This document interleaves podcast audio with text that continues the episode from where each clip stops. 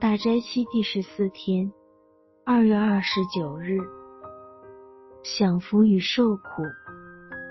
开始祷文，主啊，带领我今天的灵修。经文有一个财主，穿着紫色袍和细麻布衣服，天天奢华宴乐；又有一个讨饭的，名叫拉萨路，浑身生疮。被人放在财主门口，要得财主桌子上掉下来的零碎充饥，并且狗来舔他的疮。后来那讨饭的死了，被天使带去放在亚伯拉罕的怀里。财主也死了，并且埋葬了。他在阴间受痛苦，举目远远的望见亚伯拉罕，又望见拉萨路在他怀里，就喊着说。我祖亚伯拉罕呐，可怜我吧！打发拉萨路来，用指头尖蘸点水，凉凉我的舌头，因为我在这火焰里极其痛苦。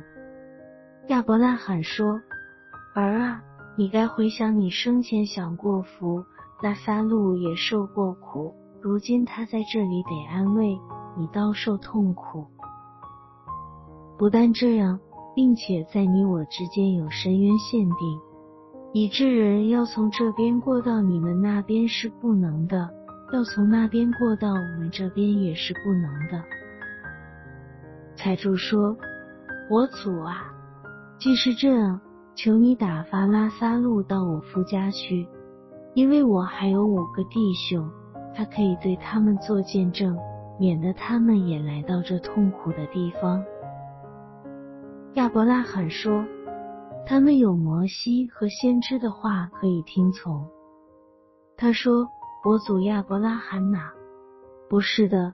若有一个从死里复活的，到他们那里去的，他们必要悔改。”亚伯拉罕说：“若不听从摩西和先知的话，就是有一个从死里复活的，他们也是不听劝。”路加福音十六章十九至三十一节。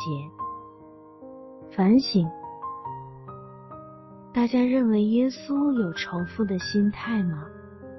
你有没有？你有没有因世界贫富差距愈来愈大而仇视有钱人？当然，这个比喻是指出以色列民顽梗，不相信接受福音，不信复活的事。但比喻明显的以拉萨路和财主两人死后的结局做出鲜明对比。有钱人死后的结局是在阴间受苦，而贫穷人会在天上享福。为何偏偏是有钱人落地狱？耶稣在这里不是以一种对抗性的表达来看财富，指责有钱人。乃是传递一个很强烈的讯息：前世会叫人忘记永生，不肯和不愿背十字架来跟随他。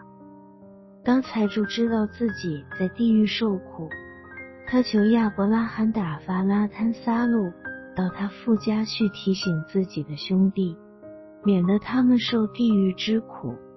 亚伯拉罕却说没有用的。因为他们若肯听从摩西和先知的话及神的话，早已悔改，变卖财富来跟随主，不用神迹来说服他们。为什么他们不听劝？因为钱比神的话更有吸引力，财富比十字架更宝贵。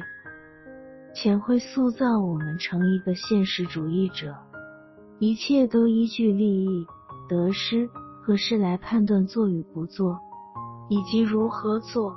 越现实，便离神越远，远到一个地步，就是天堂与地狱的无限距离，像深渊一样。钱最终将我们与神隔绝。如何使我们脱离金钱的魔力？我们要学像亚伯拉罕，平信，离别无耳。离开理所当然的安舒区，勇敢背起十字架来跟从耶稣。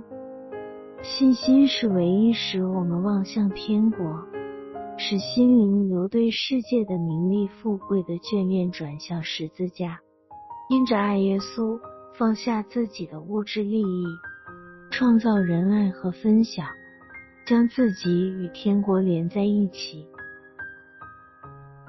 忏悔，大斋期第十四天，为自己经常受这个世界的物质。财富所给予的种种充满假象的幸福，也有忏悔吧。这会使我们渐渐失去对别人的同情心，不去思考别人的需求，不愿施舍，不想十字架。求主赐下信心，离别无耳，甘心情愿的背起石架来跟从耶稣。励志。